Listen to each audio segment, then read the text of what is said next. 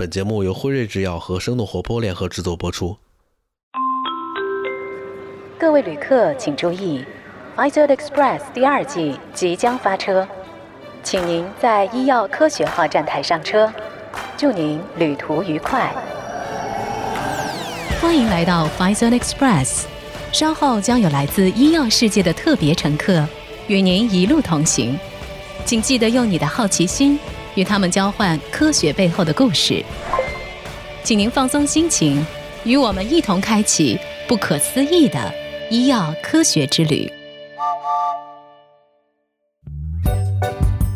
Hello，大家好，欢迎搭乘 Pfizer Express，我是与你同行的梦一。Hello，大家好，我是列车长妮娜。嗯，今天我们想要和大家聊的这个话题呢，实际上和很多职场人士的生活质量是息息相关的，那就是我们的睡眠。是的，不知道妮娜，你前段时间有没有注意到啊？在微博上有一条热搜，内容是中国有超三亿人都存在睡眠障碍。所以我发现，可能睡眠好的人反而在这个时代成为了少数派。是的，是的，谁能睡得特别香，然后睡得特别长，这个都是一种恩赐。像我就是一直被这个睡眠问题折磨了，可能有差不多一年多吧，就是断断续续的这个睡眠，睡得也不是特别踏实。每天晚上即将入睡的时候，我那个心里非常的纠结，就是因为害怕，害怕睡不着。然后我还会做一套法。就是我购买了所有的呃睡眠喷雾，然后有睡眠的香薰，然后我还有眼罩，还有耳塞，就一套法做下来之后，如果我要再睡不着的时候，我心里就会特别难过。那看起来睡眠对于你来说已经不是一件让人放松的事情了，它本身就是一个你的压力来源，对吗？是特别有压力。嗯，所以呢，我们今天就想要知道一下，为什么我们现在的睡眠质量会越来越不好？对，所以呢，就是为了给大家分享一一些。现在职场人或者现代人焦虑的成因，那我们今天请了两位专业人士，他们分别来自我们医学部内科的医学总监刘宇、刘宇姐，你好。大家好，呃，我现在呢是在辉瑞公司医学部负责内科领域，但其实我的背景是一位精神科医生，啊，我是啊，二零零一年毕业于首都医科大学，之后在北京安定医院做了五年的精神科医生。欢迎刘宇老师来到我们的节目，非常荣幸。还有另外一位呢，就是我们的区域医学顾问张继春。Hello，继春你好。嗯，大家好，我是继春。关于我的这个从业背景，相对来说就比较简单一些了。我是一八年毕业于北京大学第六医院，也就是俗称的呃精神卫生研究所精神病与精神卫生专业的。那在我们开始今天的讨论之前啊，其实我也很好奇，两位当初是什么样的原因选择了现在的这样的一个专业呢？我们先从刘宇老师开始好吗？好的，呃，我选择这个专业其实还是很有意思的，是我在首医上学的时候，呃，会安排两个星期去北京安定医院实习。那去之前，其实我们也觉得这个地方特别神秘，呃，想象不出来精神患者是什么样子。然后我记得特别清楚，是我们第一天进去进病房实习，当时是邀请了一位患有呃躁狂的病人来跟我们座谈。然后我们问他第一个问题，就把我们笑翻了啊！我们就问他说：“你姓什么？”然后这里边可能我会提到两个。平常人不太了解的精神症状叫做阴阴连意连，就是呃躁狂的病人，他的思维会非常快，他会自己编打油诗，然后编的还特别顺溜。他会就是把这个音相同的这个词放在一起，或者是意思相同的词放在一起，这就是我们专业名词叫阴连意连。然后当我们问了那个患者姓什么，他就说我姓王，大王的王，天王地王王中王，遍地黄花分外香，一下就给我们在场。同学都给笑翻了，所以当时我就是对这个精神科开始有特别浓厚的兴趣。那呃，大家也知道，精神科跟神经科的区别就在于，精神科的病人他是经过了客观检查之外，没有发现大脑有任何器质性的问题。也就是说，这个人看着好好的，什么问题都没有，但是他就是他的想法有异于常人。那这样的疾病归属于到精神科。那神经科呢，是发现。脑部有器质性的问题，导致他出现一些精神症状，这样的疾病就会属于呃神经科，比如说脑出血啦、脑外伤啦、癫痫啦等等这些疾病。其实，在学术方面，这两个科室还是分得比较开的。嗯啊，是这么一个情况。那回到刚才的这个话题，因为发现了这么有意思的病人和症状，我另外也感觉到，就是他们是非常需要帮助的，所以也是想知道这个大脑到底是怎样了，会让一个看着没有问题的人出现这么奇怪的这个思维和一些精神症状。所以毕业之后，我就选择了精神科，然后一干就是五年。嗯嗯，这是刘宇老师的选择啊。那季春当时是什么样的原因让你做这样的一个专业的选择呢？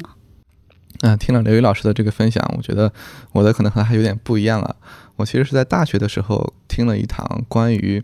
呃生命科学前沿进进展的这样一个课程。那这个课程呢有介绍到呃关于神经退行性疾病的相关的内容。那提到这个疾病可能是全人类的一个诅咒，不可逆啊，不可延缓呀。当时就是性格比较执拗嘛，越是说不可治愈，那我就偏要去研究这方面的一个疾病，所以我当时就毕业之后毅然决然的去攻读阿尔兹海默病的方向的这样的一个研究生。关于就是抑郁、焦虑这些相关的精神症状的这些东西，其实是在接触完。就是老年痴呆、阿尔茨海默病之后才去了了解到的。嗯，大家可能不知道，季春的这个专业，老年痴呆专业，其实在啊、精神科和神经科都是特别热门的话题。因为截止到目前，以我们人类的医学科学技术，还找不到这个病的原因。嗯嗯虽然大脑内发现了一些变化，但是不知道是原因还是结果。大脑的工作太复杂了，所以季春所学的这个亚专业是非常非常高深的这个专业我。就记得当时啊，我们和刘宇老师聊天的时候啊，嗯他说到了一句话，我印象特别深刻。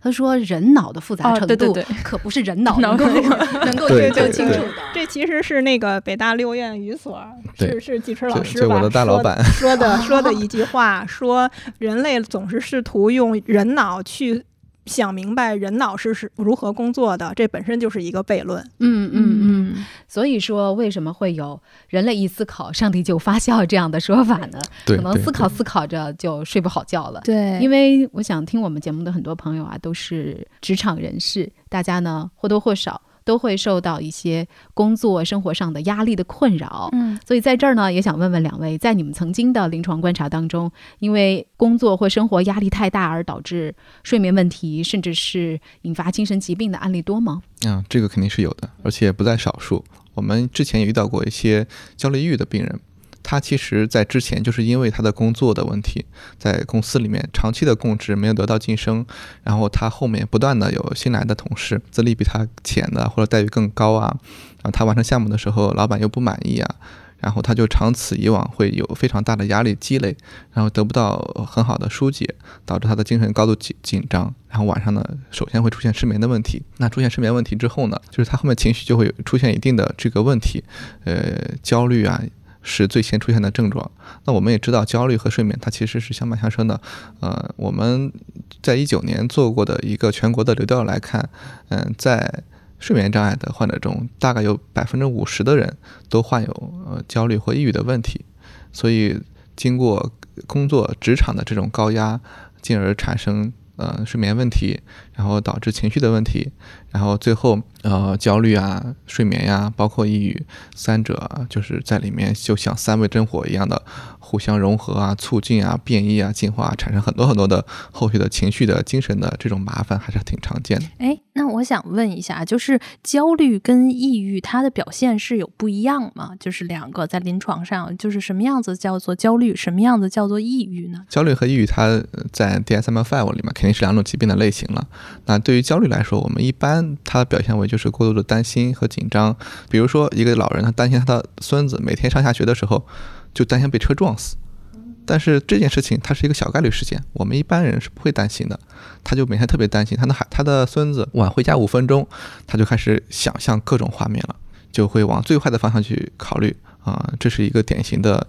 焦虑的这个表现吧。对于抑郁来说，其实我们主要的这个核心症状，我们会分核心和相关症状。那核心症状就是它是主要的一个心境低落、低动力，就是他丧失了兴趣，然后丧失了动力，加上其他的相关的症状，比如说包括睡眠的问题，包括情绪的问题，他是提不起兴趣，然后动力缺失、缺乏作为核心症状的一种疾病。这里边我想补充一下，我特别同意刚才季春说的，其实抑郁、焦虑和睡眠问题，它是一个相生相长、互相呃影响，然后恶性加重的这个过程。有过失眠问题的同事可能都有感觉，就是如果你是因为抑郁或者焦虑导致失眠，你有了这个失眠问题之后，可能第二天没到睡觉的时候你就开始焦虑，担心晚上睡不着，越担心越睡不着，我本所以就是焦虑 和睡眠两个就是互为因果，互相加重，这个导致失眠的问题越来越严重，然后进而焦虑的问题也越来越严重。嗯，其实就是越焦虑越睡不着，越睡不着越焦虑。我觉得这种情况好像和刚才妮娜你描述自己的情况有点类似。，对，要不要妮娜你来说一下你最近压力的来源是什么？为什么会这么难以入睡？嗯，就是在做有一些项目的时候，整个的从实施到落地过程当中，它涉及的环节非常多。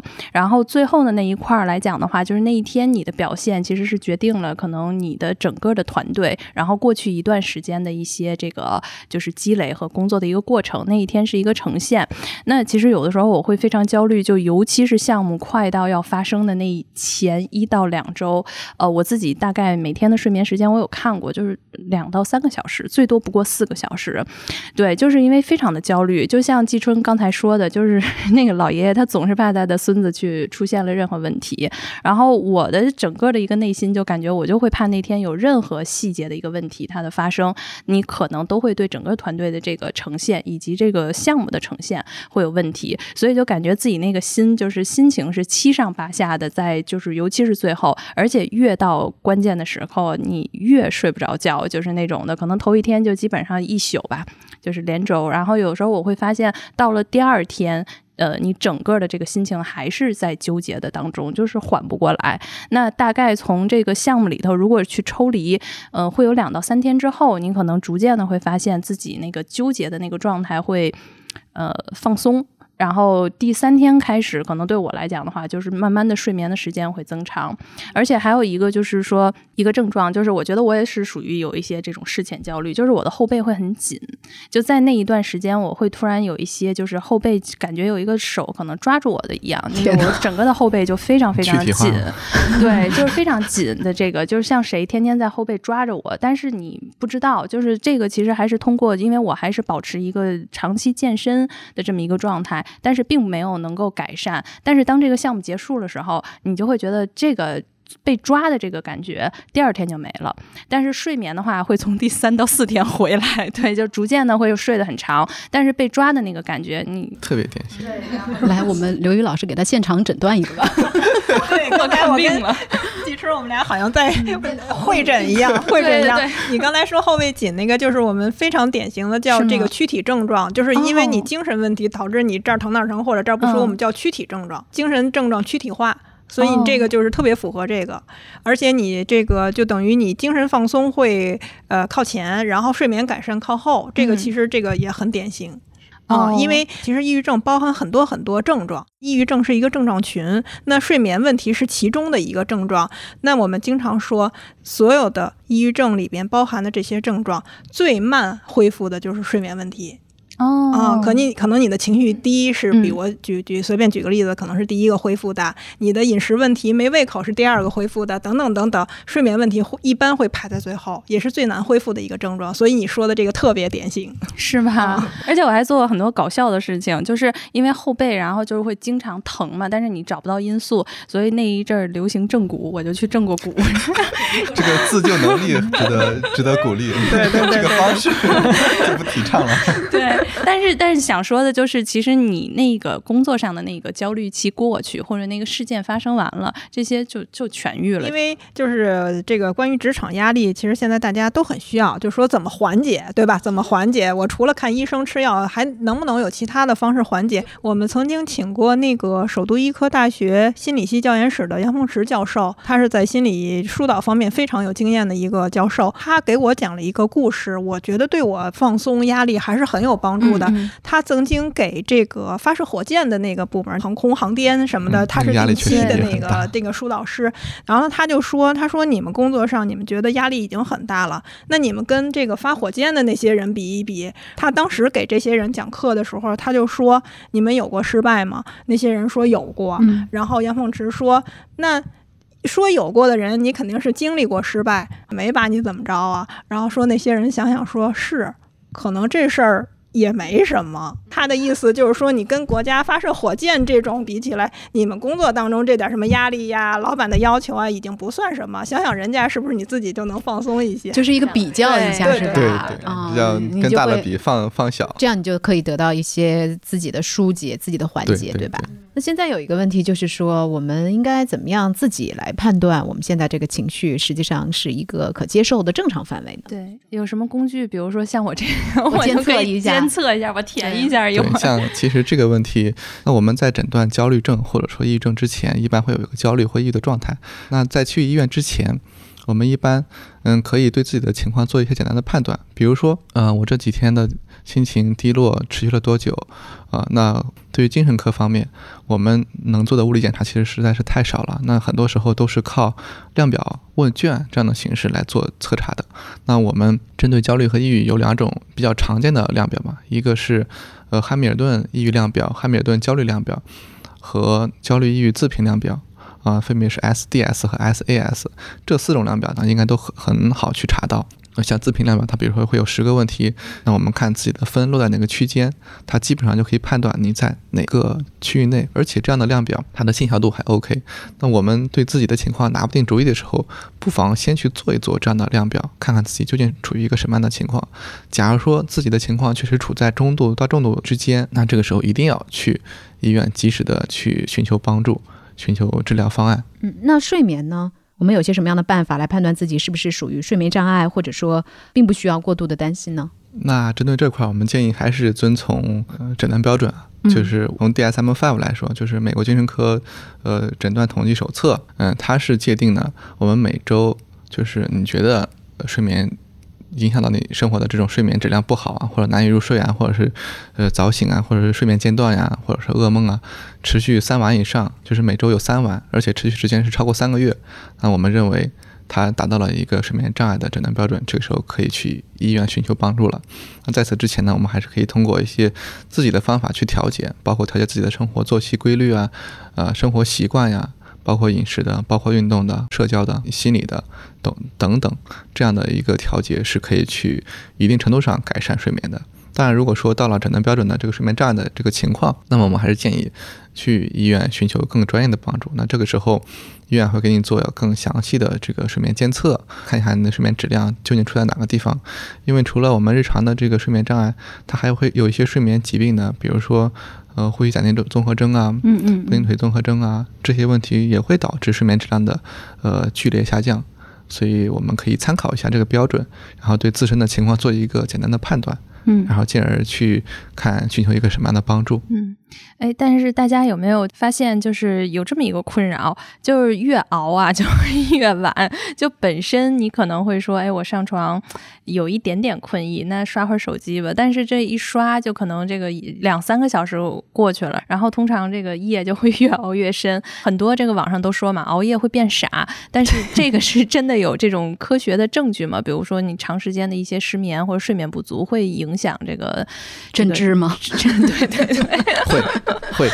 我可以给出确切的答案，就是会长期的熬夜会变傻，这个没有问题。哦，真的吗？为什么？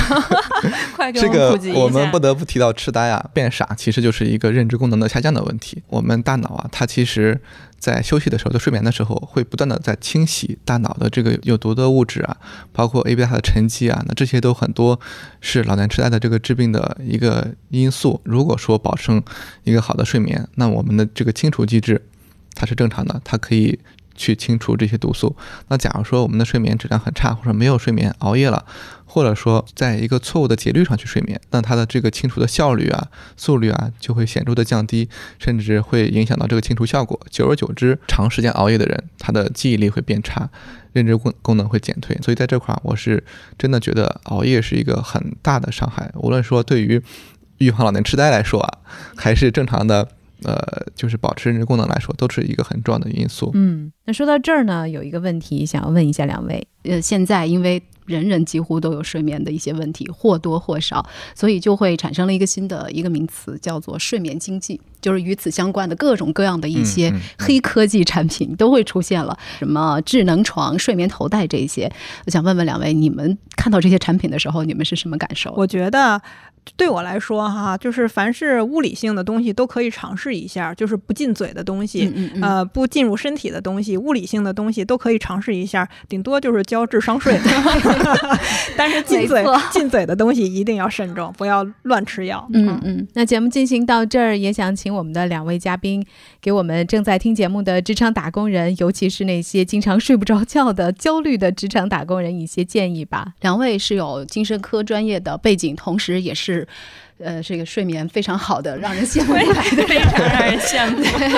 有些什么样的可以分享的专业的或个人的一些经验吗？那那我先来说吧。其实我的建议很简单，就是呃，生活规律。呃，然后遇事要想得开，呃，如果这两点都做到了，还是有影响自己生活和工作的精神症状，那我们就要积极寻求专业的治疗，呃，不要惧怕治疗。其实有出现精神方面的问题很常见，像季春说的，这个患病率其实现在还是很高，特别是。这种高度的社会压力、社会转型期间，啊，我们这个不要讳疾忌医啊。如果发现自己有这方面的问题，并且已经严重的影响到自己的生活工作，就呃积极的去寻求治疗。我觉得大家一定要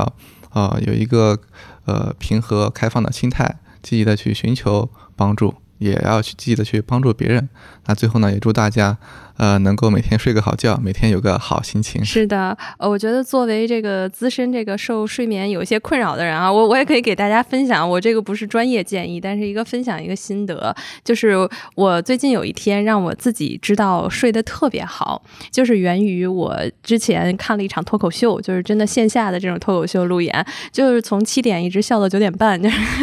对，然后那一天晚上，然后我回到家，基本上从十一点半就开始就睡着了，然后但是这个。睡眠质量之高，是因为我已经错过了我自己的闹钟。对我一般来讲的话，是在闹钟之前我就会醒，但是那一天基本上我睁眼的时候是八点，我就感觉那一天真的是非常开心，而且睡得非常好，所以也可能就是笑一笑，然后有助于缓解我们焦虑的一个心情。如果真的是在职场当中非常焦虑，那不如让自己找到一些可以发笑的一个方式，然后帮助缓解一个焦虑的心情吧。嗯，最后祝每一个人都能够拥有一个好的睡眠。感谢我们。两位嘉宾今天做客我们的 f i z e r Express，给我们分享了很多很有意思的这样的一些故事。对，也欢迎大家常回来坐坐。好的，谢谢主持人，祝你俩睡个好觉。谢谢，拜拜，拜拜，拜拜。各位旅客请注意，本趟 f i z e r Express 即将到站，感谢你的一路陪伴。如果你喜欢今天的旅程，可以分享给你的朋友，或者在评论区给我们打分留言。如果大家想要和我们一起讨论更多关于科学与健康生活，或者加入辉瑞，可以关注微信公众账号“辉瑞制药招聘 f i z e r Express”，期待与你再次踏上不可思议的医药科学之旅。我们下次再见。本节目内容仅出于疾病和科普教育目的而制作，不涉及药品推广和诊疗建议。如果您有医学方面的问题，请咨询医学卫生专业人士。